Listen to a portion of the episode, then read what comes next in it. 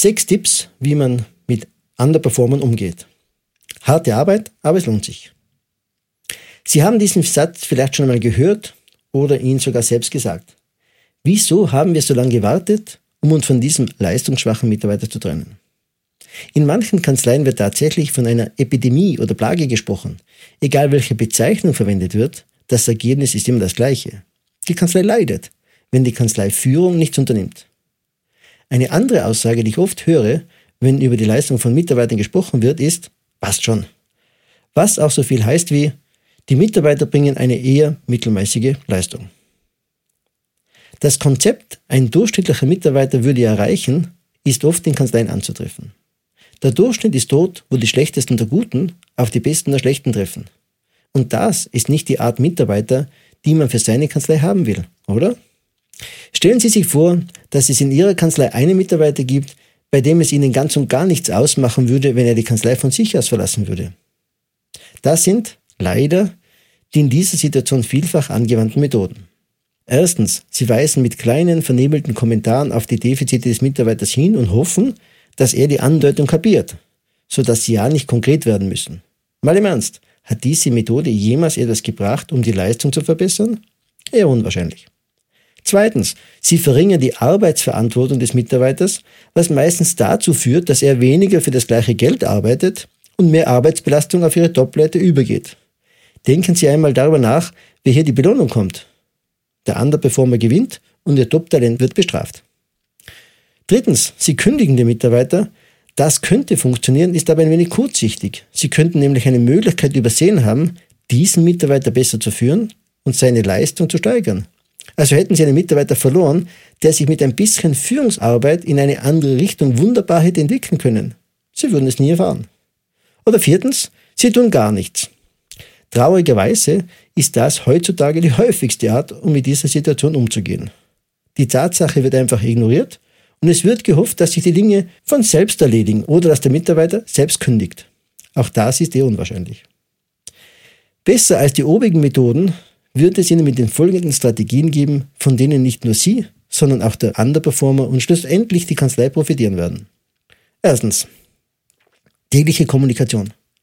Das heißt nicht, jeden Tag ein stundenlanges Face-to-Face-Meeting haben zu müssen. Ein E-Mail, eine Nachricht oder schnell im Büro des Mitarbeiters vorbeizuschauen, sind unerlässliche Maßnahmen, um dem leistungsschwachen Mitarbeiter dabei zu helfen, mit seinen Jobanforderungen klarzukommen. Diese Kommunikation sollte sich hauptsächlich um die Leistung drehen und nicht nur um persönliche Aspekte. Zweitens, bilden Sie Ihre Führungskräfte aus und auch sich selbst. Ihr Wissen und das Wissen des Teams zu erweitern, ist notwendig, um jedem in der Kanzlei helfen zu können. Weiterbildung kann aus Büchern, Seminaren, internen Workshops und Coachings kommen. Ihre Entschuldigung kann nicht lauten, es gibt keine Mittel oder Möglichkeiten.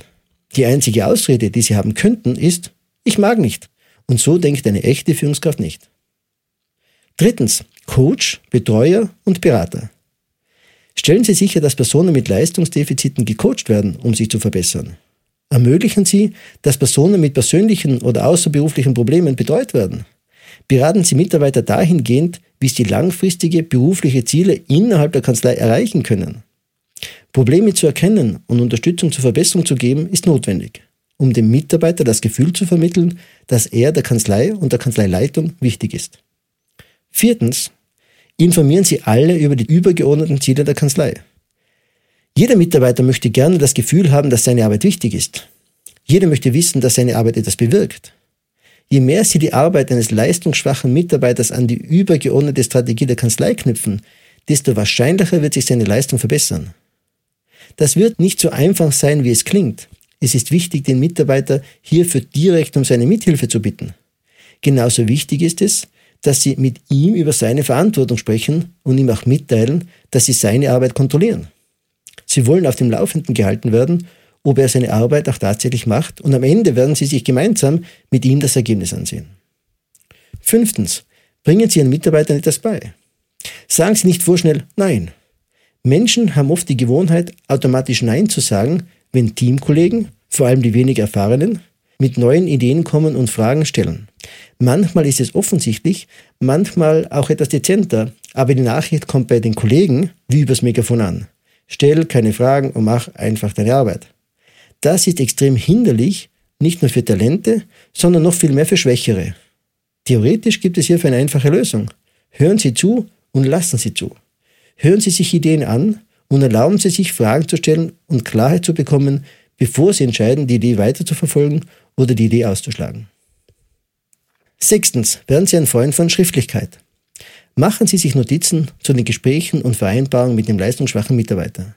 Gehen Sie offen ihm gegenüber mit diesen Aufzeichnungen um. Beziehen Sie sich im wiederholten Gespräch darauf. Schriftlichkeit ist immer auch ein Zeugnis von Bedeutsamkeit. Sie zeigen damit Ihr ehrliches Interesse an einer positiven Entwicklung. Sollte der schlimmste Fall eintreten und Sie müssen den Mitarbeiter tatsächlich kündigen, werden die Notizen Ihnen auch hilfreich zeigen, dass leider die ganzen Bemühungen nicht gefruchtet haben. Identifizieren Sie den Underperformer in Ihrer Kanzlei und lassen Sie diese unangenehme Situation keinen weiteren Tag zu. Folgen Sie den obigen Schritten und arbeiten Sie daran, bessere Ergebnisse zu erhalten. Wenn Sie trotz aller Mühe wirklich keine Verbesserung feststellen können, scheuen Sie sich nicht davor, die schwere Entscheidung zu treffen und dem Mitarbeiter die Möglichkeit zu geben, etwas anderes zu finden, das besser zu ihm passt. Sie können viel dazu tun, um jene Mitarbeiter in Ihrer Kanzlei zu haben, die Sie auch wollen. Lesen Sie dazu auch den Beitrag Der Umgang mit leistungsschwachen Mitarbeitern.